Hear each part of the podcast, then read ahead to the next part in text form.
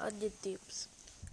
Adjectives are the words that describe or modify a noun or pronoun. They tell how something or someone looks, feels, tastes, smells, or sounds.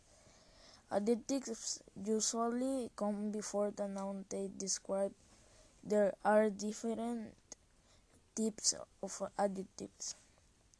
A adjectives of quantity. B. Adjectives that describe what kind. C. Adjectives that compare. The articles a and the are adjectives. Adjectives of quantity. The adjectives of quantity will tell us the quantity of the noun. They will answer the questions how many or how much. Examples 5, 20, 20, 50, 60, many, mo- many, much, empty, full, some, any, several, all, few. Examples I have given her one mirror. Several days ago, my husband left.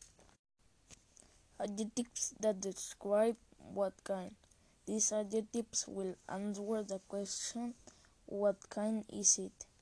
The, they describe how something looks, sounds, feels, or tastes. Or tastes. Examples: tall, young, beautiful, little, wonderful, white, silver, sweet, bitter, fresh, old. Examples: she talked of the long journey.